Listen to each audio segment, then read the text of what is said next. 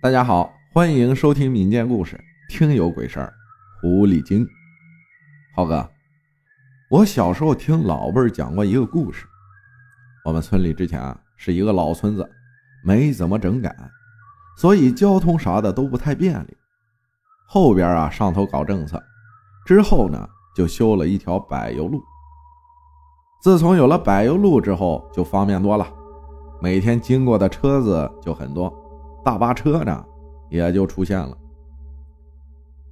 我们村有户人家，家里就一个老奶奶带着两个小孩子在家里，爸妈都出去打工了。有一天，老奶奶干活忙到很晚，发现家里没水了，就提着桶子去打水。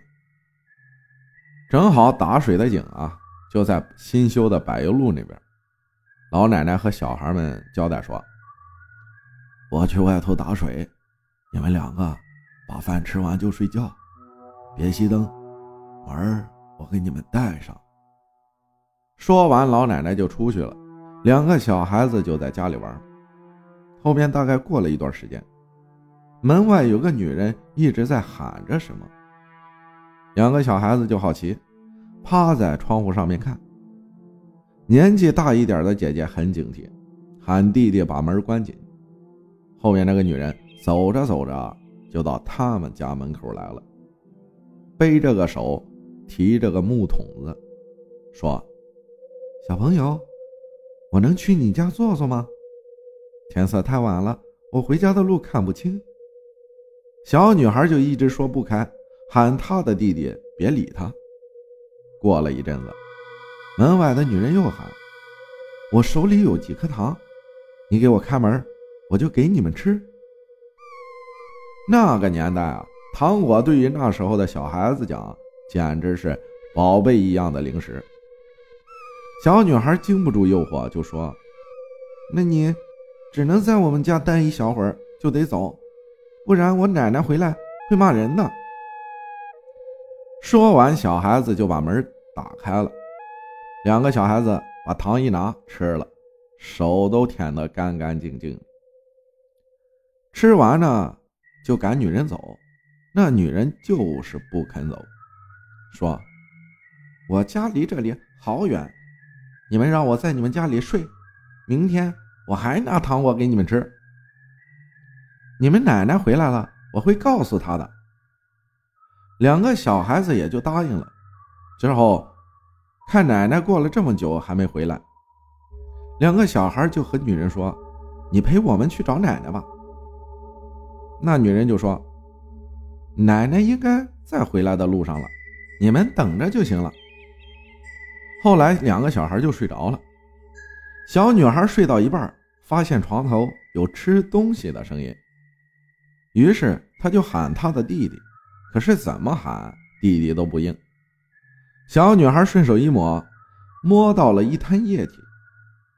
这时小女孩有点慌，喊奶奶，也同样没回应。小女孩就喊那个女人说：“想上厕所。”那女人同意了。小女孩一出门就把门从外面用粗木棍给顶住了。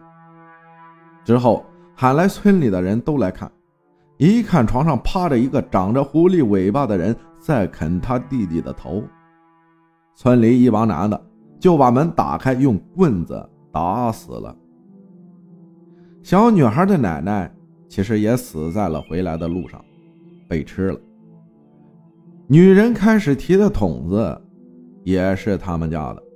为了挡住尾巴，不让别人发现，于是就背着手把尾巴放在桶子里挡着。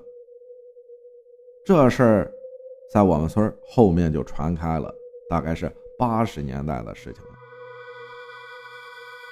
那个狐狸精，当时就是坐着通隔壁几个村的大巴来的。当时村里也有不少人见过，但是没有人知道他的来历。但是这是真事我们村大小老少几乎都知道。感谢辉教授分享的故事啊！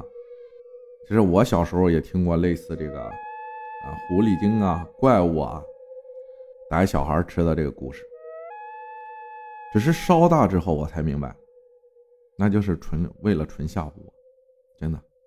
因为小时候啊太皮了，太惹人厌了，什么趴瓜溜枣、上树摘桃的，都干过。嗯，所以啊，就是奶奶讲也是为了吓唬我，不让我瞎跑。